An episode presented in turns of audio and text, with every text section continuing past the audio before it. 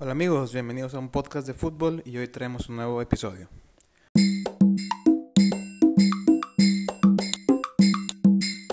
Hola amigos, ¿cómo les va? Les habla su amigo Chelo. Gracias por escucharnos en un nuevo episodio de un podcast de fútbol y hoy volvemos con otra entrevista. Este invitado no es la primera vez que está aquí con nosotros, de hecho la primera charla fue tan buena, fue tan enriquecedora eh, para mí y, para los demás que la tuve que subir en dos partes por separado. Así que si algo ya, ya les da, si con eso ya tienen alguna pista de eso, eh, tenemos de nuevo cuenta a Jacinto Ela Eyené. Esta vez no es una charla tanto de su, eh, de su carrera, sino más de temas futbolísticos de la actualidad.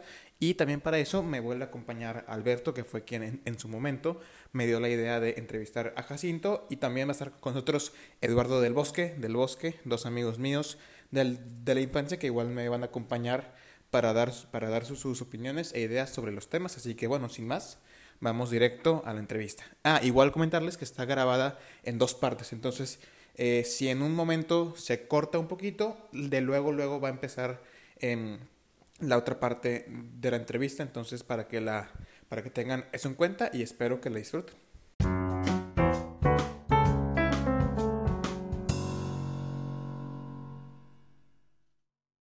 Recording in progress. Ahora sí ya. Ahora sí ya estamos.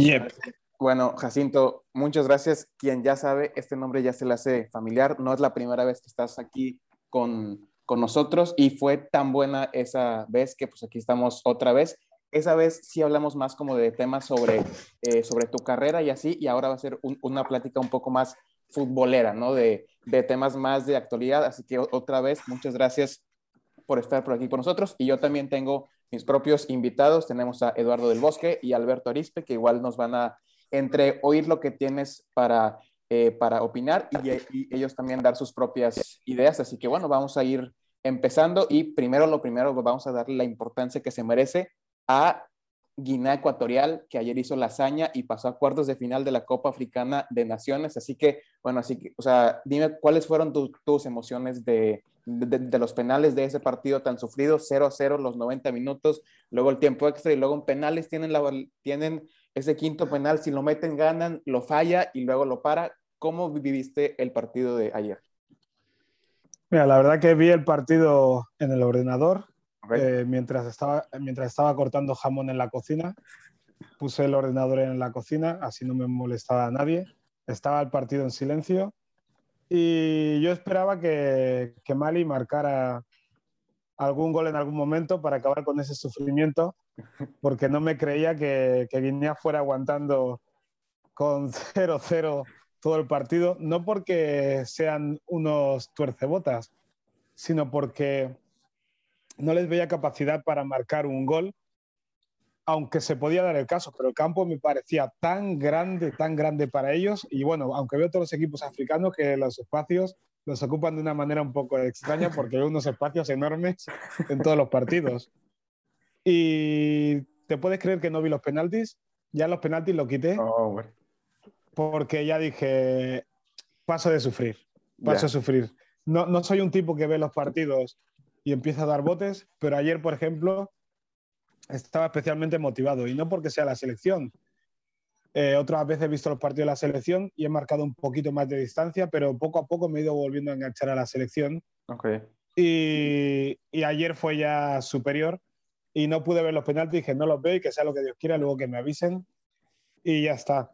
Y, la verdad, cuando vi por WhatsApp que un amigo me dijo que habían ganado, nada, tres minutos después que terminó la tanda, eh, me, quedé, me quedé a gusto y sobre todo me vinieron a la cabeza eh, recuerdos de hace, estábamos en 2022, de, hace 19, de hace 19 años, que la primera vez que jugó la selección eh, un partido internacional con todos los hijos de los guineanos que viven en España, porque son muchos los hijos de los guineanos que han nacido en España, ya que somos colonia, antigua colonia española. Muchos fueron por primera vez a Guinea en junio de 2003 y mi hermano pequeño, con 20 años, fue el encargado de llamar por teléfono uno por uno a todos los guineanos, hijos de guineanos que le sonaban en España para formar una selección más allá de los jugadores autóctonos, porque Guinea es un país de un millón de habitantes. Y mi hermano fue de los primeros pioneros. Yo no fui porque yo estaba en Southampton con los cruzados rotos y no pude ir en esa primera selección, pero me emocionó mucho porque los primeros tiempos con la selección no te imaginas lo que es, eh, lo que eran los viajes. Era algo increíble que uno estaba ahí y decía, no sé qué hago aquí, te lo juro. en serio. Sí, de hecho vi, vi en Twitter que, que igual comentaste a, a, otro gran eh, persona, este Alberto Ejogo, igual sobre este tema, sobre, eh, sobre este país y cómo ustedes fueron los que comenzaron y ver que 20 años más tarde están en unos cuartos de final de, de una Copa de, de, África, creo que, es, creo que es una hazaña impresionante que no debe de, de perderse. Y bueno, ya un poco también...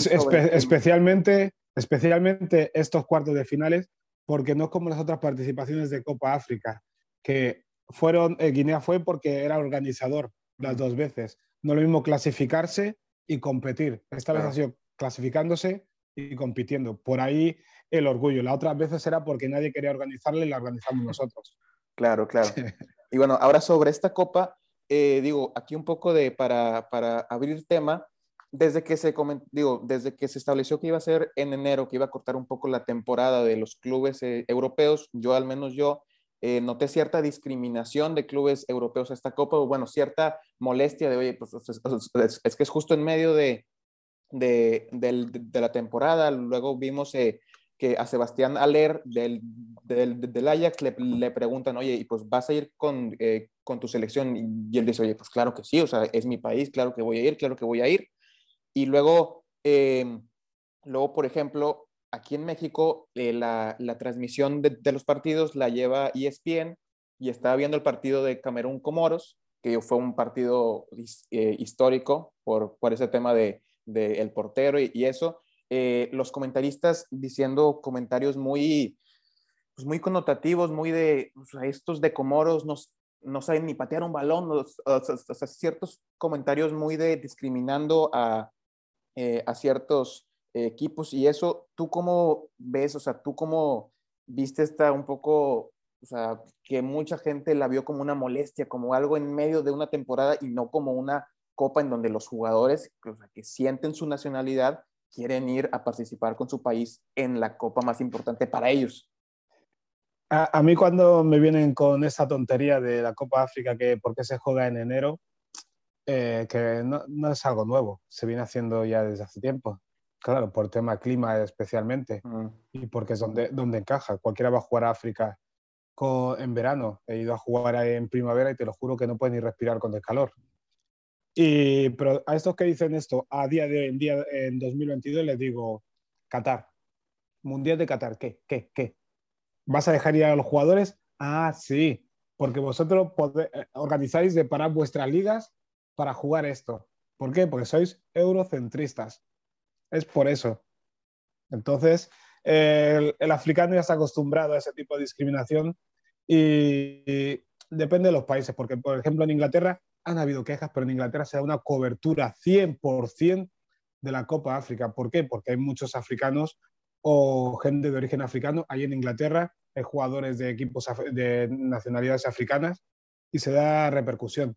En España no en España, siendo Guinea la última colonia española junto al Sáhara, Guinea, la última colonia española, que era una provincia española más, como podía ser Barcelona, eh, hoy pongo el marca y la noticia no aparece, voy tirando para abajo un minuto y medio para encontrar la noticia en la página web de marca, siendo el 80% de los jugadores de la selección española nacidos en España y con nacionalidad española. Curioso, no le dan ninguna cobertura. Eh, eso es algo increíble. Entonces, cuando me preguntan, ¿y tú por qué escogiste ir a jugar con Guinea y no intentar con España? Eh, uno de los motivos era porque yo jugué en las categorías inferiores de España y luego no iba a ir a la absoluta, evidentemente. Pero si yo hubiera llegado a igualdad de condiciones, pudiendo optar a la absoluta de Guinea o la de España, me hubieran llamado loco, pero hubiera cogido la de Guinea, como hizo Iyais Moriba o como ha hecho algún otro jugador, porque dices, a ver, en España sería uno más, aparecería como ha hecho el, el marroquí del Sevilla, que estaba en el Barcelona, que debutó con, con 17 años. con 17 años. Dice, aquí seré uno que ha jugado un par de partidos y en Marruecos voy a tener un legado, voy a ayudar a desarrollar el, el fútbol del país. Yo hubiera cogido esa opción sin duda. Claro, y luego ya igual de en estos temas de, la Copa hemos visto distintos eh, temas como el caso de eh, el portero en, en, en, Omoros que tuvo que tuvo que jugar el lateral justo cuando un día antes los de Túnez pudieron jugar saliendo positivos y luego se cambió la regla, entonces ahí cosas un poco complicadas. Luego, em, lamentablemente, tuvimos el tema de, eh, de la estampida en el, en el estadio que es de, de ese mismo partido. Eh, que no se ha hecho tanto ruido con esto de la estampida y los seis muertos, se ha pasado muy por encima, ¿eh? Exactamente. esto llega a pasar en Europa, llega a pasar en Europa y se para el torneo o se está hablando todos los días. No, los muertos africanos no pesan nada. Bueno, los, muertos fuera de, de, Europa no pesan. Sí, no pesan. digo, y ese es un tema totalmente, eh, digo, demasiado importante que las noticias, o sea, como dices, o sea, se, se centran más en Europa o así, y lo de la Copa Africana se le da un poco por un lado porque es una molestia, porque eh, lo que sea, pero sí, digo, son, eh, son temas muy importantes que, que, no se les da la, eh, la cobertura que, es, que se requiere. Y ya que comentaste Qatar, me diste paso al siguiente tema, que es justamente el glorioso, no sé quién se le ocurrió, Mundial de Qatar 2022 en diciembre, Mundial en invierno temas como el de los trabajadores que han fallecido por las condiciones deplorables en donde trabajan. Luego vemos que los de Qatar dicen que la gente de la comunidad LGBT sí puede venir a Qatar, pero no, o sea, sí puede, pero no puede, o sea, así de que, o sea, sí vengan, pero no, em, no, no demuestren su, su amor en público, el costo de las entradas, los estadios nuevos, un país demasiado chico, en donde los estadios van a estar muy cercanos, sin tradición futbolística, un, eh, un, un mundial que se ha demostrado que fue eh, por, sobornos, por corrupción. Yo digo, yo lo veo como un mundial muy desabrido, no sé, ¿tú qué opinas? ¿Cómo ves este mundial? Y, aquí igual abro a eh, Alberto, Eduardo, para que después de él también digan su opinión, alguna otra idea también.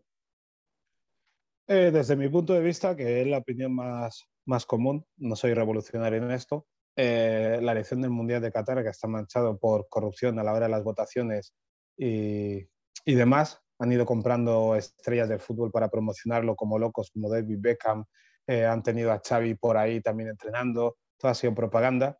Es un país que no tiene ninguna tradición futbolística y no quiero negarles que tengan la tradición, pero el interés no es futbolístico, sino es eh, geopolítico, al igual que van comprando o van invirtiendo en equipos en Europa, es una lucha geopolítica y la FIFA, eh, que le gusta el dinero evidentemente, ha priorizado lo económico a cualquier otra cosa, porque es un país que es difícil de ir por las condiciones, es un país donde uno no puede ser uno mismo, porque ya no es que a la gente, a los homosexuales se les prohíba dar muestra de cariño. No, es un país que donde las muestras de cariños están prohibidas eh, o recomiendan a cualquier persona, aunque sean heterosexuales. Eso también hay que decirlo. O sea que es un país un poquito represivo. Llevar el fútbol ahí, no sé en qué ayuda a que, a que esta gente pues tenga su circo, porque eso fue la Supercopa de España en Arabia, si no me equivoco. eso fue, llevamos a, a nuestros mejores jugadores a entretener a una pandilla de ricachones, porque al estadio solo van la gente que tiene dinero y los trabajadores no tienen dinero para ir al campo, ni mucho menos, ni dinero ni el derecho. Así que eh, se puede decir que se ha prostituido el fútbol en ese sentido y ya es un melón que, que se, ha, se ha abierto y creo que van a intentar explotarlo y buscar más destinos de ese estilo, pero creo que las críticas son suficientemente fuertes como para que no vuelvan a cometer ese error. Sí, por supuesto. A ver, Alberto, Eduardo, ¿alguien también quiere dar su idea? sí, este, yo creo que sí, es, bueno, es un, claro, un claro ejemplo de, de, la corrupción que hay ahorita en, FIFA. Y eso todavía pues viene relacionado eh, eh, con toda la corrupción a lo que quieren llamar el, el, Mundial cada dos años, que ponen unas excusas, unas excusas ridículas para hacerlo en dos años. O sea, ahorita hace unos días sacaron que para ayudar a la gente de África que quiera salir de la pobreza. O sea, estos son solo excusas para engañar a la gente de que, de que es bueno hacer el mundial cada dos años. O sea, todas las, lo, que implica hacer un mundial no es, no, no le veo ningún punto a favor de que sea cada dos años. Y el tema de que sea en Qatar tampoco tiene nada que ver con el fútbol, o sea, no hay cultura. Eh, eh, como dijo Jacinto, solo van a entretener a los ricos, la gente humilde. No ni siquiera que le interesa el fútbol y aunque les interesa no, no tienen la capacidad de ir. Es una estupidez hacer el mundial en Qatar. Yo quisiera que se dieran cuenta de su error, pero, pero no, no, y a, pesar de que se den cuenta de su error, no creo que vayan a, cambiar esto que hacen. O sea, ellos a fin de cuentas se van a fijar en lo que les deja a ellos y sin importar a los jugadores, ni a los clubes, ni a nosotros, que son los que, los que le damos este apoyo. Sí, mira, como Alberto ha dicho una cosa muy importante, el tema del el Mundial cada dos años. Yo no lo veía ni bien ni mal, tampoco pensé mucho en ello, pero has dado una clave que lo que conlleva organizar un mundial eh, requiere una inversión económica importante en los países, que se puede ver como riqueza, pero luego vemos cómo quedan los países que no tienen tradición futbolística después de organizar un mundial, que quedan con estadios obsoletos y abandonados. No es lo mismo organizar un mundial en España que está lleno de estadios que están funcionando siempre, en Francia, Alemania, que hacerlo en Sudáfrica, que luego quedan los estadios abandonados que hacerlo en, en Qatar, que lo utilizarán para cualquier otra cosa, porque después tampoco tienen capacidad para meter tanta gente ahí, ni mucho menos. Pero a ellos les da igual, porque ya tienen las empresas que construyen estadios, ya les hayan cobrado por ello, eh, merchandising, todo el rollo ya han cobrado y ahí se quedan los estadios. Depende de qué país vaya, le puede suponer una ruina económica. Sí, digo, es un tema. Sí, sí, sí. Que esto que igual lo ligamos con el tema del el Mundial cada dos años, en donde uno de, los otros argumentos de la FIFA es que los jóvenes quieren ver más fútbol y los jóvenes y los jóvenes quieren ver más fútbol, cuando yo desde un punto de vista un tanto, si podemos verlo romántico, yo veo la gracia del mundial es que es una vez cada cuatro años y que tienes que esperar para eso. Y luego si es un mundial cada dos años, vas a meter un montón de partidos clasificatorios a de por sí ligas totalmente repletas, muy llenas de partidos ya de por sí, con, como dices, y, que luego va a ser un tema, la Supercopa de, España, donde en Arabia, ¿por qué? Pues, o sea, por temas... Sí, ¿cómo, veis, ¿cómo veis vosotros, vosotros que no vivís en España, cómo veis que la Supercopa de España, por ejemplo, se juegue en Arabia? ¿Cómo lo veis desde fuera? Yo cuando lo vi fue desde, no, o sea, dije, es, es ridículo. O sea, a ver, es un fútbol para, para pocos y para la televisión, no para el aficionado. A ver, o sea, el aficionado del, del Athletic Club, o sea, sí, por ejemplo, a ver, están en Bilbao, están en el País Vasco, no están, no van a ir a Arabia Saudita, o sea, llevarla a Arabia Saudita, digo, aparte, qué casualidad que Arabia Saudita, cuando ahorita es un tema que eh, tenemos igual a los árabes en el Newcastle, o sea, que están queriendo expandirse en el mundo del deporte y yo lo vi totalmente inútil, totalmente inexplicable. Sí, más otra, otra clave que haré un vídeo en mi canal sobre esto. Eh, ¿Qué diferencia hay entre la Superliga y un Mundial cada dos años? Al final estamos hablando de lo mismo, de juntar a los mejores equipos cada poquísimo tiempo para hacer más dinero sin más. La FIFA, que está en contra de la Superliga, te quiere montar el Mundial cada dos años estamos en la misma fórmula. Eh, aquí el problema es que al final la FIFA lo que querría es montar la Superliga ellos. Básicamente. Y no soy fan de la Superliga porque a mí que haya un Manchester Barça cada tres minutos, pues no le veo ninguna gracia. Digo la verdad. ni, a, ni, a, ellos tampoco les haría gracia. A mí me gustan las hamburguesas, pero comer hamburguesas todos los días, pues no. Ni los chuletones ni la barbacoa, pues no, pues sería lo mismo. Pero a ellos se les da igual porque ya se, se volvieron locos intentando robar a los chinos, porque hubo una época que la gente del fútbol quería robar a los chinos y le vendían jugadores de medianías por 40, 50 millones, hasta que, hasta que los chinos dijeron, a ver, cada equipo puede gastar X dinero y ya está. Ahora vamos a intentar enchufar jugadores a los árabes. y ahora a los otros. Así quieren hacer. A los japoneses ya hace tiempo que dejaron de engañarles. Que a Japón llegaban jugadores que estaban más acabados. bueno, todavía fue Iniesta y tal. Torres pero, demás, pero, pero digo. Pues años anteriores, años, años anteriores eran jugadores que no eran ni top, pero que iban a Japón y ganaban dinero. ¿Por qué? Villa igual. Porque eran occidentales. Porque eran occidentales. Esa cara de blanco occidental era lo que explotaban. Pero los japoneses ya más o menos ya pararon. Dice, a ver, aquí el que llegue que sea medio crack, aunque sea. Pero es, es eh, el fútbol y luego que los jóvenes que quieren que los jóvenes vean fútbol. Los jóvenes ven fútbol, mucho. Y lo que pasa es que lo ven en, en el móvil, en la tablet y tal, y no tienen que pagar. No se trata de que tú te inventes aquí el juego de Konami ni, ni el Pro Evolution en vida real. No, si la gente ve fútbol, otra cosa es que paguen por el fútbol. Y habiendo tanto fútbol, no voy a pagar. Si hubiera pocos partidos, la gente a lo mejor pagaría más, pero habiendo tantos partidos, más de lo que puedo ver, ¿por qué voy a pagar?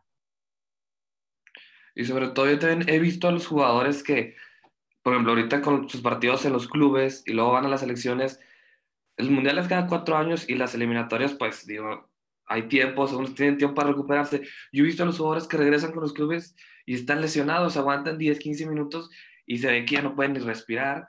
Ya no, ya no. ¿Cuántos partidos hay semanales ya aquí en Europa? Es una barbaridad la cantidad de partidos. Dices, ah, que hoy también hay partido de Premier League, ah, que ahora hay partido de la Liga. Entre semana, todos los días digo, joder, hay más fútbol del que, del que puedo ver. Y no quiero verlo todo, pero puedes seleccionar y dices, que no jugó el Manchester ayer. Ah, no, que fue hace tres días. Y juega, y juega, y juega. Y esto el Mundial cada dos años, eh, pues ya me dirás cuándo van a poder jugar. Por eso el nivel de fútbol ha, ha, bajado desde mi punto de vista, en el sentido que al final es que están más cansados.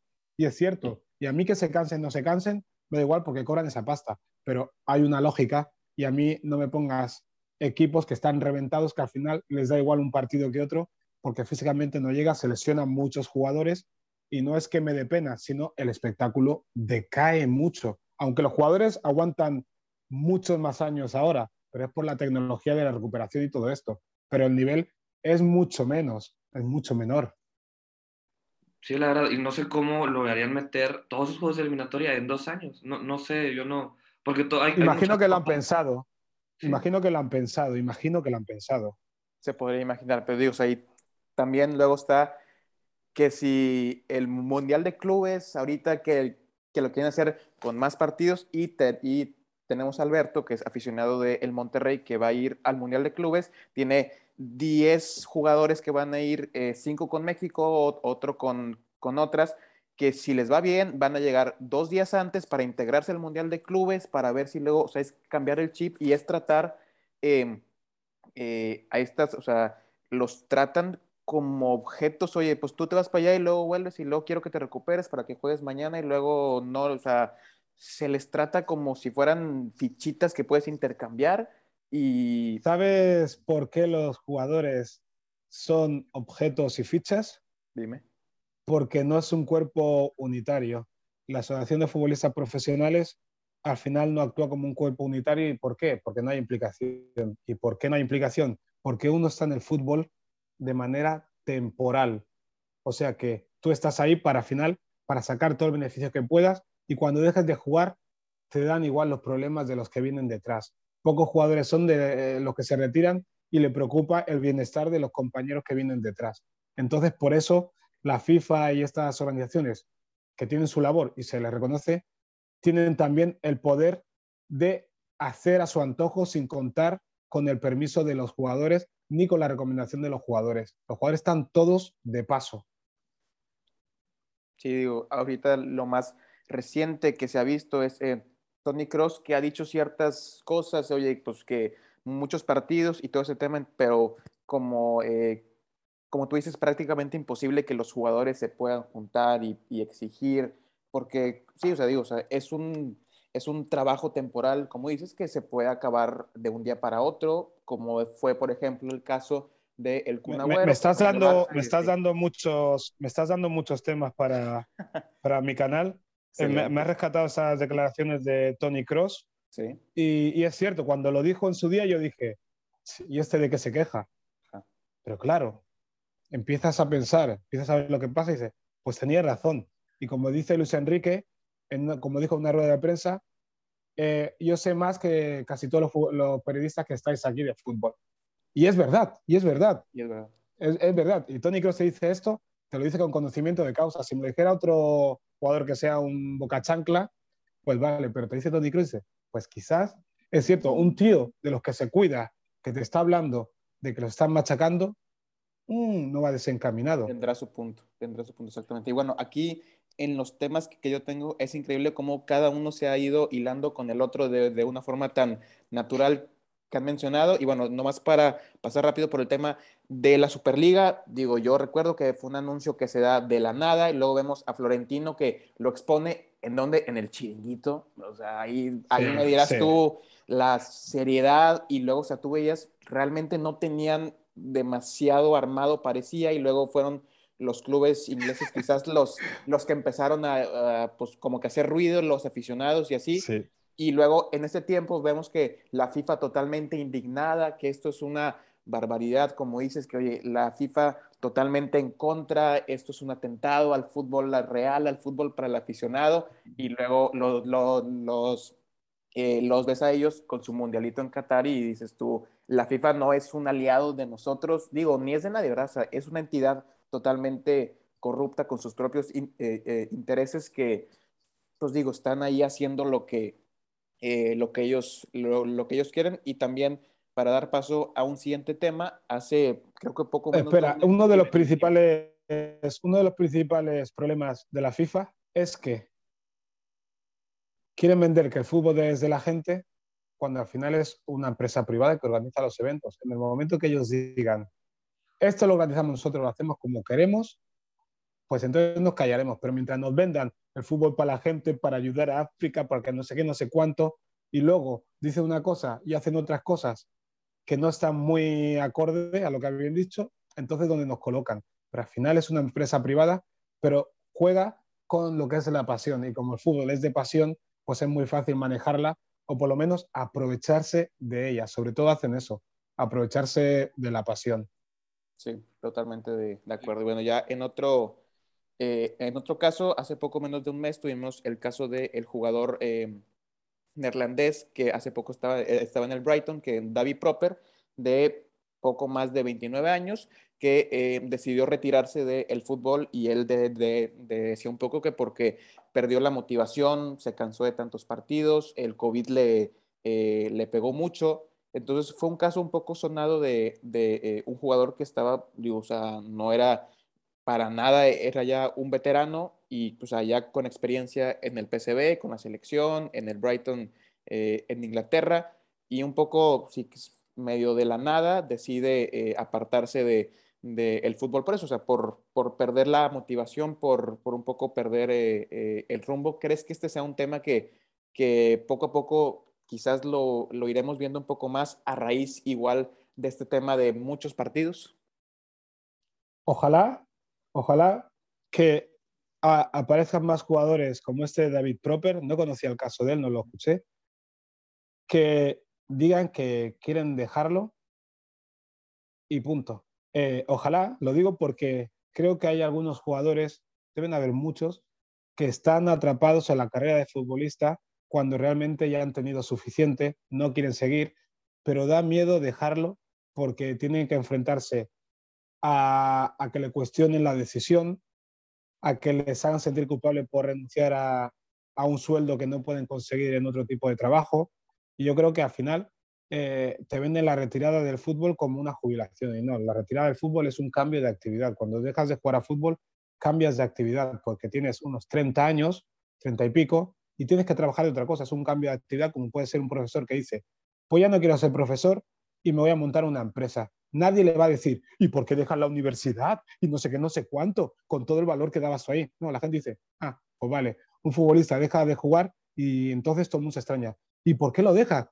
Pues porque hay futbolistas que están hasta los huevos de esa vida de futbolista, de tener que rendir cada fin de semana al máximo nivel, de afrontar críticas, de dolores físicos, de tener una familia disfuncional eh, donde no se pueden hacer cosas normales muchas veces cuando estás a cierto nivel. Eh, pero que los futbolistas están tarados, tío. Están tarados porque solo hay que ver las casas de los futbolistas y, tú dónde has visto que una persona tenga más de cuatro fotos suyas en la pared grandes. ¿Tú dónde has visto que una persona normal tenga en su casa una foto suya grande? Los futbolistas, casi todos. Estoy viendo las fotos y los vídeos y digo, pero qué horteradas esto de poner una foto tuya en tu casa. ¿Que estás marcando territorio para que tu mujer sepa quién trae la pasta o qué? Es que yo no conozco a nadie que tenga tantas fotos suyas grandes en su casa. No conozco a nadie. Es horrible. Sí, digo, es un tema que, que como dices, totalmente... Ego. eh, Es- es- Ego.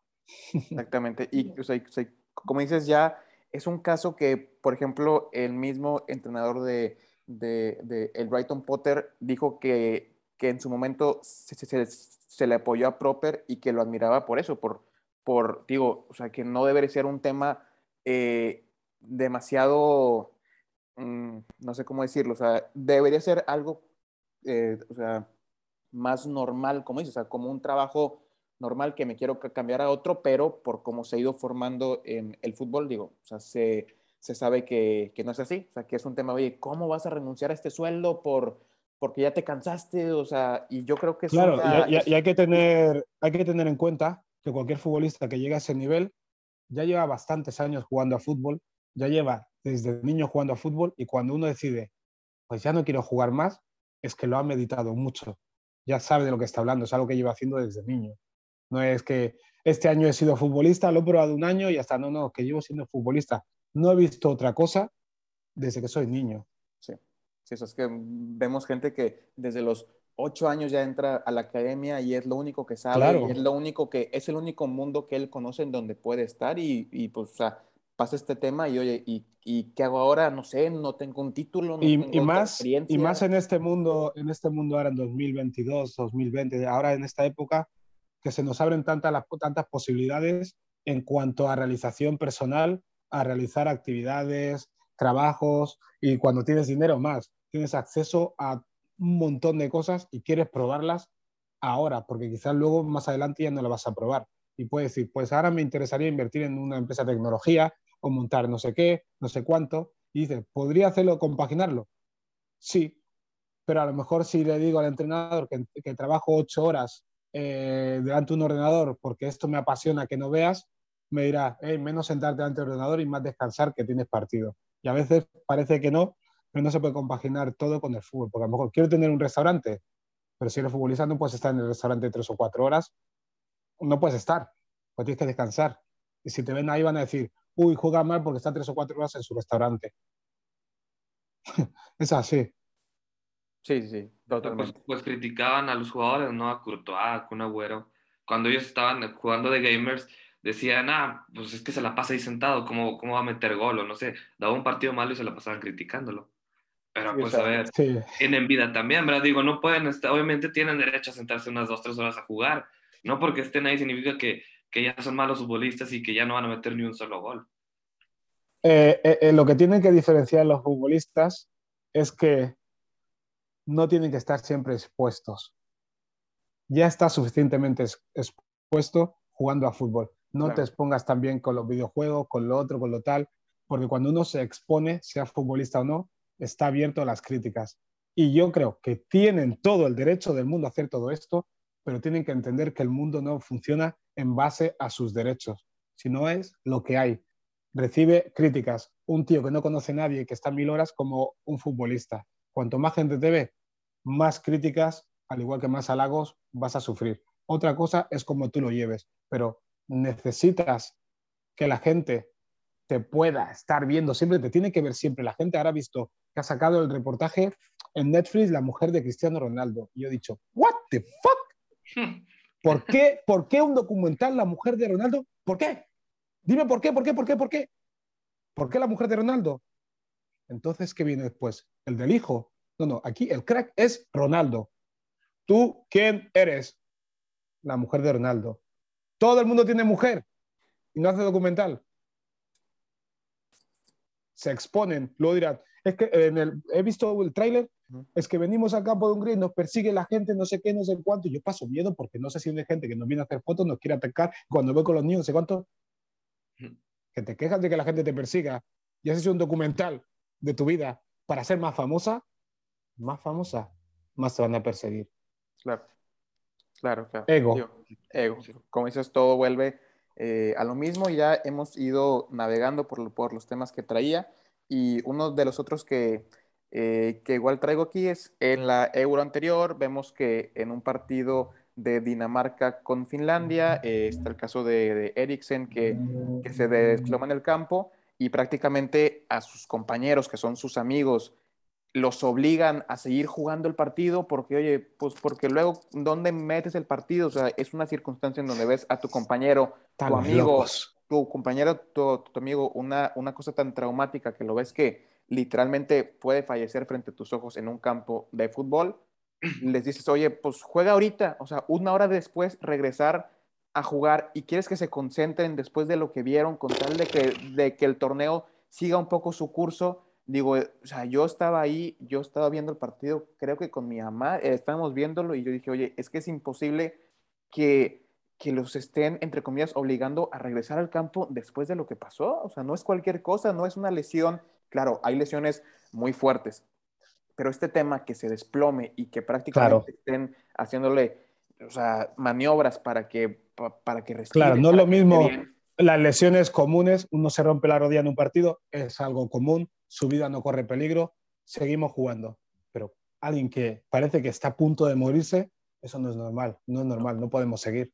No. Ni aquí, ni en, ni en un partido, ni en el trabajo en el colegio, ni nada, no podemos seguir. no, podemos seguir. No se puede seguir. Pero me, me, encanta que saques este tema meses después, porque ahora es cuando se puede hablar de todo esto, cuando ya es en frío. Y también lo voy a hablar en mi página, en mi, en mi canal, porque ahora cuando es en frío, es cuando se puede hablar de todo esto. En caliente, todo el mundo tenemos opinión, claro. pero no hemos reflexionado, no hemos dejado ese espacio para reflexionar. Pero ahora lo, que estás diciendo es que se me pone la piel de gallina cuando les, obligar, les querían obligar a jugar una hora después. ¿Una hora después de qué? ¿Después de qué? Es de locos. Ni, ni, ni, ni los compañeros, ni los rivales. Los rivales tampoco quiero jugar. Hacer lo que queráis, pero que no vamos a jugar porque que no podemos. Es una falta de respeto. O sea, es, es, una cosa más importante. Exactamente, o sea, es, es poner al fútbol por arriba de cosas, o sea, por, por arriba sí, incluso, incluso los aficionados que están en el estadio, que están perdiendo su entrada, lo entenderían que se suspenda el partido, lo entenderían perfectamente. Por supuesto, por supuesto, o sea, no es un tema, o sea, es, es que o sea, hasta, eh, hasta, me da o sea, siento raro de, o sea, de, de, tener que explicar que no es un tema menor. A ver, o sea, es un, para muchos es Eriksen, el del Tottenham, del Inter, para el capitán Jair, para, para Maele, para Hoiber, para sí, es, es su amigo con el que han compartido un amigo. por un tiempo, es un amigo. Y luego, o sea, era increíble que, que los jugadores tuvieran que hacer un círculo alrededor de él para que las cámaras no enfocaran a Eriksen, con su esposa en el estadio, luego enfocan a la esposa, o sea, fue todo un tema que yo lo estaba viendo y yo no lo podía creer de, cómo se estaba manejando esta y Mira, y mira que has dicho, has dicho eh, que para los compañeros eh, es un amigo, es un compañero. Los compañeros cuando ven a Eriksen en el suelo, ¿sabes a quién ven? A ellos mismos. A ti mismo. Ese podía ser yo. Ese podía ser yo. Y eso no se lo puedes quitar de la cabeza.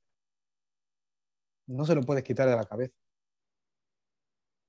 No, digo, es un, fue un tema totalmente, no, digo, irreal, que yo lo vi y dije, a ver, ¿cómo los estás obligando a que siga el partido? Y luego, no, no, digo, o sea, es, es, es un tema totalmente eh, digo, impredecible, que no tiene mucho sentido, la verdad, de, por parte de, la Al parecer ya, ya va a agarrar un equipo, ¿verdad? Ya lo están buscando. Parece que, que, que, el Brentford... Está entrenando con el Ajax, ¿no? Está, entrenando, con el Ajax, con vistas a que parece que el Brentford, que es este equipo en Inglaterra, que tiene conexión con el país, que pueda eh, integrarse con vistas a que pueda llegar a jugar el glorioso Mundial de, de este año, pero sí, digo, lo, lo positivo es que poco a poco eh, se está reintegrando, claro, en el Inter no pudo jugar, y, pero bueno, digo, aquí lo más importante es que Christian Eriksen está vivo, punto final. Aquí no hay que decir contrato con el Inter, que si esto, que lo otro. A ver, lo más importante es que sigue con vida y que sigue aquí y, que fue gracias a la acción muy rápida de los médicos, del, del árbitro que lo notó, que dio entrada, del aficionado que igual o sea, alertó a los... Todo, todo, todo, todo, porque, o sea, tú ves aquí, o sea, era un saque de banda y él solo se tropieza y todos, oye, ¿qué, qué pasó? Se tropezó y luego ves así tan traumático para que la UEFA diga, oigan, aquí ya pasó esto, ya está bien, sigamos. Por supuesto que me parece muy em, ridículo. Y bueno, digo, ya está por cortarse el Zoom, ya queda eh, nomás el cierre, entonces si, quieren nos volvemos a contar eh, a este Zoom, pero ya... No, terminaremos, que voy a buscar luego a mi hijo al cole, que llevaba confinado hasta hoy. Perfecto, entonces aquí lo dejamos. Entonces, hoy ya podría buscarle. Aquí lo dejamos. Nos quedan? Creo que menos de un minuto, entonces bueno, gracias por estar aquí. Al principio no te pregunté cómo estás, pero bueno, ahora sí que lo mejor para ah, ti, para tu hijo, todos, todos, todos, pero bueno, eh, aquí lo, gracias por, eh, por andar acá. Gracias, gracias, gracias. Repetimos la semana que viene o la otra si queréis. ¿eh? Seguimos, seguimos unos 20 minutos que sale a las 6 y está aquí al lado del colegio. Ah, bueno, perfecto. Y sí, sí, que me, me estoy sacando un montón de temas aquí de ideas que es, es, brutal que se pueda hablar de esto porque las tertulias de fútbol se habla, pero no se habla de todos estos temas. Una vez que ha pasado, no se vuelven a tocar y es cuando tenemos más informaciones cuando menos hablamos de ello. Y es importante hablarlo ahora porque, por ejemplo, el tema de Eriksen, que es, es, brutal, es importante verlo porque yo ahora que he pasado el COVID, pero no me ha pasado nada, ¿eh? no tenía mm, ni, nada. Eh, yo he tenido suerte. Mi mujer sí que lo pasó medio chungo. Mi hijo la semana pasada estuvo, pero no tenía tampoco nada. Y yo la semana siguiente. Pero sí que ayer me intenté hacer un poco de ejercicio. Bueno, hacía ejercicio de siempre y dije, voy a hacer meterme un poquito más de caña aquí en casa. Y haciendo ejercicios aeróbicos, vi que me, me, me, pensaba aquí, tenía presión en el pecho. Y digo, hostia, he estado perfecto hasta que me he puesto a hacer esto. Y digo, ¿cómo se sienten los deportistas profesionales cuando tienen que competir enseguida? Con los futbolistas, cuando pasan el COVID, vuelven a jugar. Dembélé lo dijo en su carta eh, que puede estar de acuerdo con una cosa con otra, pero dijo, he pasado el COVID y el mister me pidió de jugar y enseguida me puse a jugar. Ojo, hay riesgo, ¿eh? Totalmente. Hay riesgo y eso no se tiene en cuenta. Sí, o sea, totalmente hay, como dices, hay, eh, hay riesgo y ese tema de, de, de, COVID así, digo, no es, no es exactamente por el COVID, pero por ejemplo, un caso muy nuevo, muy reciente, Agüero se retira por un problema del corazón y luego en, un partido de, de, el Manchester vemos a Lindelof que sale por un tema del corazón y luego yo que veo mucho fútbol inglés, ya era prácticamente semanal que había un, eh, un, incidente en las gradas con un aficionado. Claro, no sabemos el origen, pero este, o sea, que ya se esté viendo tan seguido, pues abre un poco una, una, una nueva capa que muchos no teníamos mucho en cuenta, que es el tema de, pues de, de temas de, de, salud del corazón. Por, por ejemplo, igual Exacto. Eh, Andrea Orlandi, que es, eh, que es parte de, de, de eh, la... La media inglesa. Exactamente. Sí, es, igual, es, sí, es, es amigo mío. Andrea, ¿Ah, sí? Andrea es amigo. Sí, ¿Ah, jugamos juntos en el segundo equipo del Alavés. Ah, eso y... paso, ¿eh?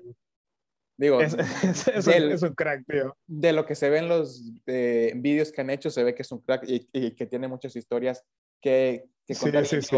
Llevo rato tratando de invitarlo acá, pero no hemos eh, eh, eh, eso aún, pero, pero se ve que es un tipazo, como dices, sí, sí, o sea, son temas que, digo, él... Voy a ver si, te, si consigo convencerle de que de que vaya a tu, a tu ah, canal. Yo digo ah, que yo, yo, le, yo, le, digo, sí. Ah, bueno, aquí a golpe de Perfecto, perfecto, perfecto.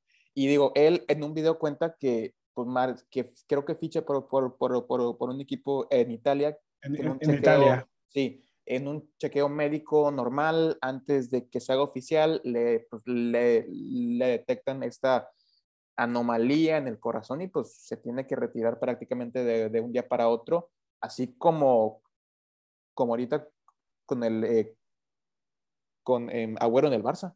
Oye. sí, y el Kun ya tenía un precedente, ¿no? La verdad no estoy seguro, ¿eh? No estoy seguro. Quizás sí, pero no estoy del todo enterado. No, no te voy a mentir, no sé. Y a Davis lo, le detectaron afortunadamente a tiempo, supe a, que tenía miocarditis y afortunadamente dijeron que sí hay posibilidad de, de que regrese a las canchas, ¿verdad? Pero, sí. pero igual, o sea, en cualquier momento a lo mejor se tardaban una semana en checarlo y le dicen que tiene que retirar ese jugador con, con 22 años, no sé cuántos tiene. Sí, sí, sí, así, Alfonso ¿Sí? Davis, y luego también hace rato, digo, ya hace varios años, creo que se, el nombre era Pier Mario eh, Morosini, que estaba en la segunda división en Italia, que tiene este caso igual, luego uno un poco más sonado que fue en la Premier, en Moamba igual, que en la cancha se, eh, se desploma, y digo, ahorita también con lo de Eriksen se vio la importancia de que tengas un defibrilador cerca del cerca que la gente lo sepa usar y que la gente sí. logre actuar lo suficientemente rápido para poderle salvar eh, la vida eh, a una persona y pues es, o sea, es, es, este tema de, de, de retirarse por, eh, por circunstancias extraordinarias yo creo que debe ser un shock completamente porque es lo o sea es quizás es de lo único que conoces lo único que mm, quizás sepas hacer y que de un día para otro te digan que no lo puedes seguir haciendo, yo creo que es totalmente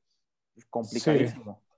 Sobre todo porque es uno de los pocos escenarios que no contemplas, tener que retirarte por una enfermedad grave ni nada. Nadie quiere imaginarse, uy, si tuviera un cáncer, a lo mejor te dejar el fútbol, o si me diera un ataque al corazón, eso no lo piensas.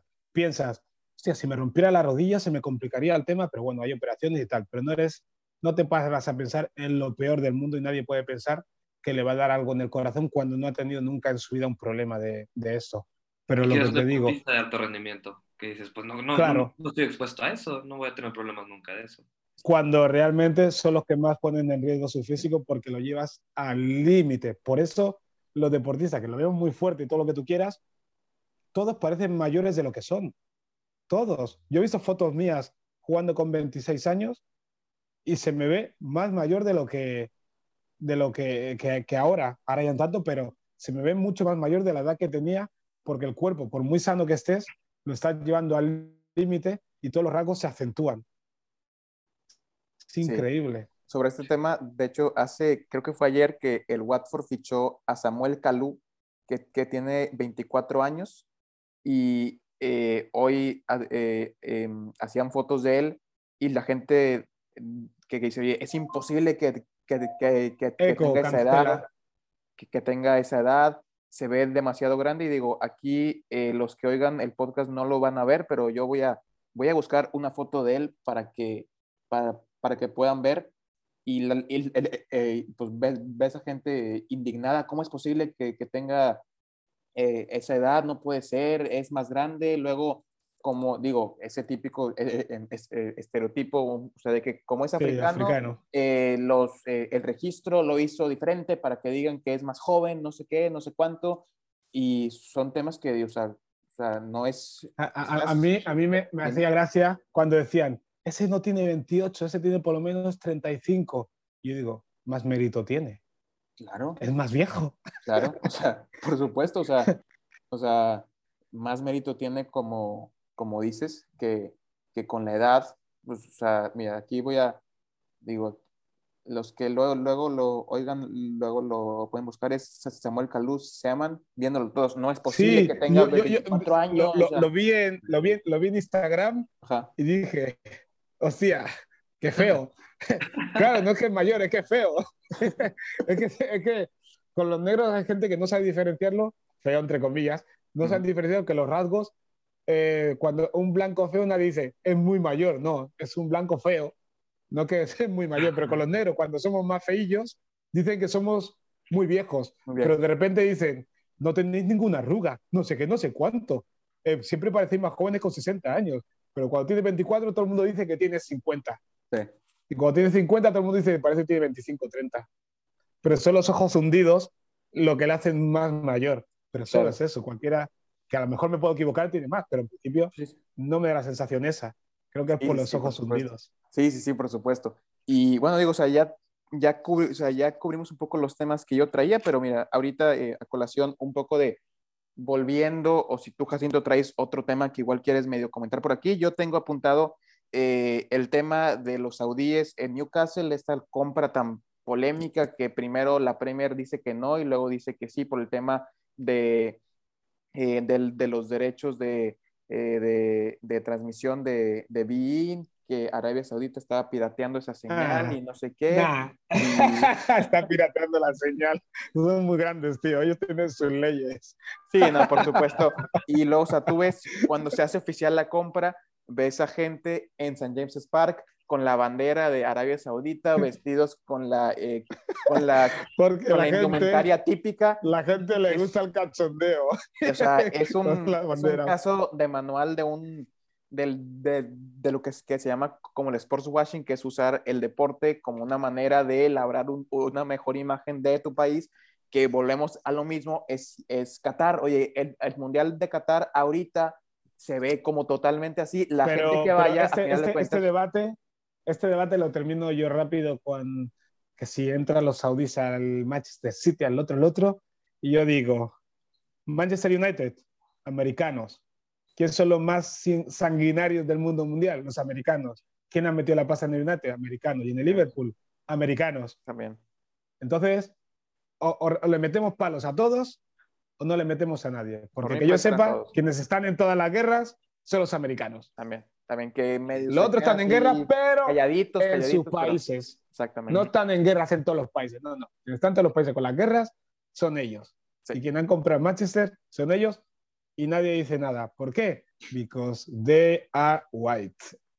Digo, a fin de cuentas, todo vuelve un poco a, eh, a, a- a este tema de, de la cobertura que le dan, oye, que si en Arabia Saudí, que si, eh, que si el príncipe heredero, que si los derechos humanos, y no sé qué. Es como y le digo yo a los aficionados del Valencia que se quejan de que tiene el, Ah, el a- presidente a ese, Lim, Peter Lim. sí.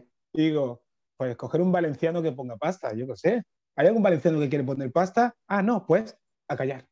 Ya está. no hay más. Tan sencillo. Y luego un tema que quiero sacar, que nos quedan 10 ver. minutos. Dale, dale, dale. Os, Osman Dembele. el tema de Osman Dembele y el Fútbol Club Barcelona, Que se, creen que, que se creen que la gente es tonta. Vale que Dembélé es y ha sido lo que ha sido. Pero Dembélé se ha lesionado un millón de veces. ¿Por qué?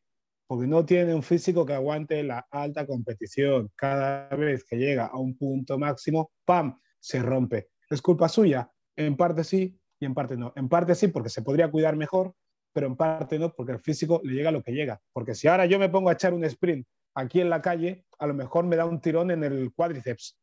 ¿Por qué? Porque mi cuerpo no está ya para eso. Claro. Pero no todo el mundo tiene la fisionomía de Cristiano Ronaldo, ni el cuidado, ni de Messi, ni de Zlatan. No, no todo el mundo lo tiene. Hay jugadores como Dembélé que se lesionan muchas veces muy habitualmente. David Silva está todo el día lesionado. ¿Por qué no criticamos a David Silva? Porque ha tenido una carrera buena, pero está en la Real Sociedad y siempre está lesionado, y porque no costó 140 millones. Pero David Silva ha estado igual de tiempo lesionado que Dembélé y no pasó nada. Y Agüero el último año también en el Manchester City, También. el mismo tiempo. Pero como metió muchos goles, vale, ¿y qué? Pero también está lesionado. Y a veces es lo que es. Cuando un, un equipo ficha a un jugador, hace la revisión médica. ¿No lo detectasteis? Pues se aguantan. Lo Claro. que no puedes hacer es decirle el chantaje primero. Todo el mes de diciembre eres el mejor jugador del mundo en tu puesto, no sé qué, no sé cuánto, no tienes los ojos saltones, eres súper rápido, ya no te lesionas como mola. Anda, que te casas y todo y no invitas a nadie, qué guay. Y de repente dice que no quiere renovar y dice, pues entonces te tienes que ir de aquí, el 31 de enero. Y el otro dice, pero no habías dicho que yo era guapo. ¿Cómo? Y ahora dice que me vaya. No, no, si no renuevas no eres guapo. No, pero tengo contrato, pero te tienes que ir. Pero tengo contrato, pues a la grada. Digo, te hemos pillado, Xavi. Te hemos pillado ya más o menos cómo eres. Esto ya pasó con Robert Enke en el Fútbol Club Barcelona con Jan Laporta. Lo tuvieron entrenando apartado. Eh, entrenando por la tarde, que no lo quería, haciendo presión.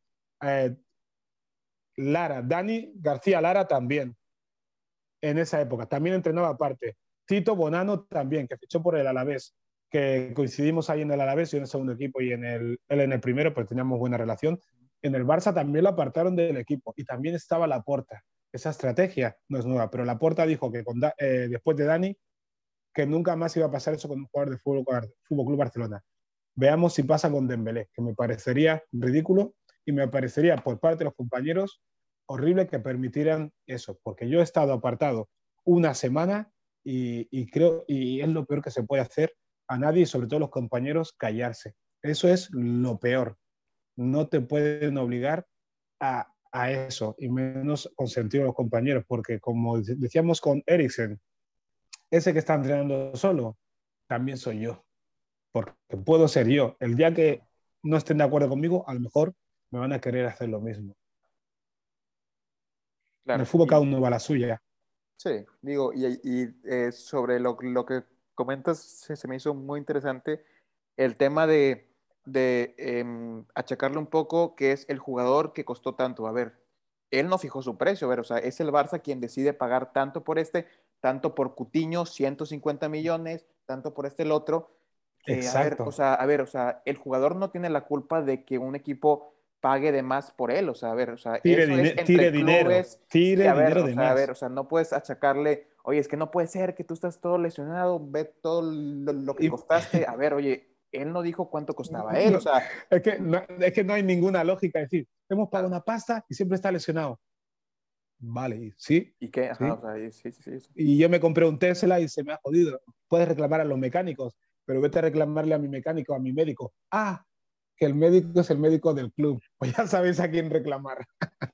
o sea, son temas que, por ejemplo, eh, eh, a Maguire en, el Manchester, oye, que no puede ser que, o sea, una pasta, o sea, 80 millones, no sé qué, y luego para que juegues así, a ver, o sea, él no, o sea, él, él no tiene la culpa de que el Manchester haya pagado a Leicester 80 millones por él. O sea, 80 ¿qué culpa millones tiene él? para que juegue esa, ¿Qué culpa para que juegue él? ¿Qué culpa tiene él? O sea, oye, oye, o sea, a mí, o sea, yo cuando lo veo, yo, o sea, a mí sí me gusta cómo juega. Y, pero, hay, pero hay muchos aficionados que, que dicen, oye, por el precio costó igual que Van Dijk. A, a, mí. A, mí me parece, a mí me parece malísimo, malísimo para el rango, para ser uno de los capitanes de la selección inglesa, pero no le culpo a él. Él jugaba así cuando le ficharon claro, y ahora incluso juega no es mejor. Culpa, no es, es malísimo, pero no digo que sea, no, no digo que sea el, el, peor del mundo. No, sí, sí, es mejor que un montón de centrales, pero claro, que un montonazo. Claro, pero entre los centrales no lo veo en el top 20. Mm, tampoco. No lo veo en el top tampoco, 20. Tampoco, tampoco. Pero a ver. Pero no es culpa suya. Totalmente de acuerdo, ¿no? Es, o sea, no es culpa suya que él ahorita sea el capitán del Manchester. Oye, pues, pues él feliz, yo creo, oye, oye, a ver, pues, o sea, sí. y no es, y, y, no es culpa suya, y pues eh, hay un sector en la afición, oye, pues, es, es que costó casi lo mismo que, que Van Dyke y pues ven dónde está eh, ahorita Van Dyke, de, de, los mejores del, del, sí. del, mundo. Ahora sí, a ver, no es culpa como, de Como si los precios en el, en el, fútbol tuvieran alguna correlación. Por supuesto, oye. oye La gente se olvida que, que Ronaldinho le costó al Barcelona 25 millones de euros solo. 25 millones. Zidane costó años antes 60 al Madrid. Fíjate, ¿qué lógica hay? no hay ninguna lógica cuando uno paga, lo que negocia es lo que paga. No hay más. Sí, o sea, no ¿Y cuántos jugadores valen 25? Apunta, para un montón de jugadores han valido 25 millones ya en la misma época que Ronaldinho y no dieron el mismo rendimiento, porque no hay ninguna correlación en eso. Claro, Pero el claro. aficionado en general no lo entiende. Pero el problema con Dembélé es que dicen, no, que encima pide 40 millones por temporada. ¿Por pedir? Pues dile que no. Pues claro, si no oye, se a ver, dile que no. Es, o sea, es, es una persona con un trabajo, con un contrato, a ver, si lo quiere pedir, ¿por qué no lo puede pedir? Porque no claro, ha él pide 40, pide 40 para que le den 30, así se negocia, tú pides claro. más porque sabes que te van a dar menos, pero otros claro. se indignan y todo, dice, a ver, te he dicho una cifra de partida, ¿cuánto quieres cobrar? 40. No, no, no, a ver, tú me has preguntado cuánto quiero cobrar. Y yo te lo he dicho. Quiero cobrar eso. Si no te cuadra, no te cuadra. Y, y, y dicen, no, es que en otro equipo no va a cobrar lo que ganan en el Barcelona y tal. No, pero es que es lo que quiere para quedarse en el Barcelona, aguantando a la prensa, insultándole y inventándose cosas sobre él, eso vale este dinero.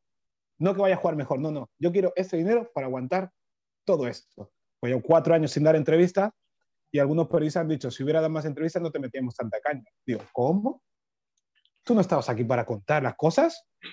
Ya está. ¿Cómo que si, si hubieras dado más entrevistas te hubieras dado a conocer? ¿Conocer de qué? Al final va a hacer una entrevista con Ibai y, y ya verás tú. Sí, o sea, digo, es un tema que, que o sea, la, la, la, la etiqueta de, de, el precio que un equipo pague por otro jugador no, no tiene. Y a ver, o sea, y si él pide 40, a ver. Y mira que Dembélé me parece, me parece un carota, ¿eh? me parece un caradura de cojones, pero no es mi culpa, no es culpa de él tampoco. él es así. Se le ha mantenido cada vez que ha hecho un partidito bueno, la gente lo ha encumbrado hasta las nubes. Y cuando ha jugado mal, la han tirado al infierno. Digo, ni una cosa ni otra. Que tenéis que daros cuenta que os habéis puesto a los pies os habéis puesto a los pies de un chaval que ahora tiene 24 años, pero lleváis a los pies de un chaval de 20 años, 21 años. Tú no puedes adular a un chaval de 21 años a ese nivel. No, porque eh, ya está desvirtuado todo. La realidad no, no es la que es. Él vive en otra realidad, pero él vivía en su mundo. Él se casó, nadie sabía ni siquiera que tenía novia. Imagínate lo conectado que vivía con el entorno de esto. Eh, algo fallaba ahí. Él, pero ellos también porque tú que inviertes tanto dinero en un tipo, tienes que saber algo de su vida, porque a lo mejor le puedes ayudar. Tienes que saber algo, tienes que preguntarle, tienes que, tener más información. No puedes darle a un tío, venga, 333.000 euros a, la semana, 1.200.000 eh, al mes que gana y no saber nada de él. No, no, no. Yo cuando te pago millones es porque quiero saber de tu vida y tu libertad. El futbolista es esclavo solo en eso. Te pagan mucho porque te quitan parte de tu libertad. No es por otra cosa. A tal hora tienes que estar en casa y tal y cual. Si te pagaran mil euros, ya te digo que no te vigilarían tanto. Pero cuando te pagan tanto dinero, eh, la empresa quiere saber de dónde va el dinero. Totalmente de acuerdo. Totalmente de acuerdo. Y bueno, creo que me comentaste que vas a ir por tu hijo al cole, entonces yo creo que aquí lo podemos ir Ahí está bien. Sí, podemos hacer una de estas cada dos semanas y los compañeros que participen más la otra vez. Ya sé que me alargo con las respuestas, pero todo lo que han dicho ha sido muy, muy interesante y hay diversidad de opiniones. Y la próxima vez les animo a que participen. Me, eh, cortáis más y así ahí vais también. Perfecto. pues ahí voy, eh, lo voy viendo para, pues sí, digo, cuadrarlo. Yo acá encantado de que eh, de que andes por acá. Entonces, pues bueno, otra vez gracias y pues ahí estamos en, eh, hablando, Jacinto. Ok, un saludo amigos. Perfecto. Gracias. Dale, dale. Hasta luego. Bye bye.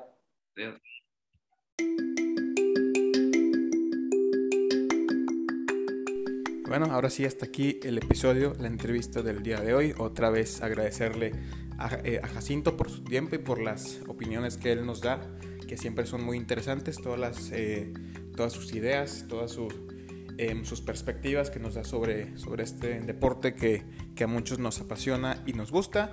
Otra vez gracias por todo el apoyo recibido, también obviamente a Alberto y a Del Bosque por acompañarme el día de hoy. Y digo, recuerden que esto es para ustedes, sin ustedes no sería em, posible. Entonces, quien tenga alguna idea, quien quiera eh, participar, háganmelo saber y por supuesto que que lo hacemos. Recuerden que este episodio se va a subir tanto, en Spotify como en Apple Music, en Anchor y en todos los canales comunes de, podcast, de audio. Y sin más que añadir, ah, bueno, eh, me pueden encontrar como arroba chelogzm, tanto en Twitter como en Instagram. Y sin más que agregar, nos vemos en el siguiente episodio de un podcast de fútbol.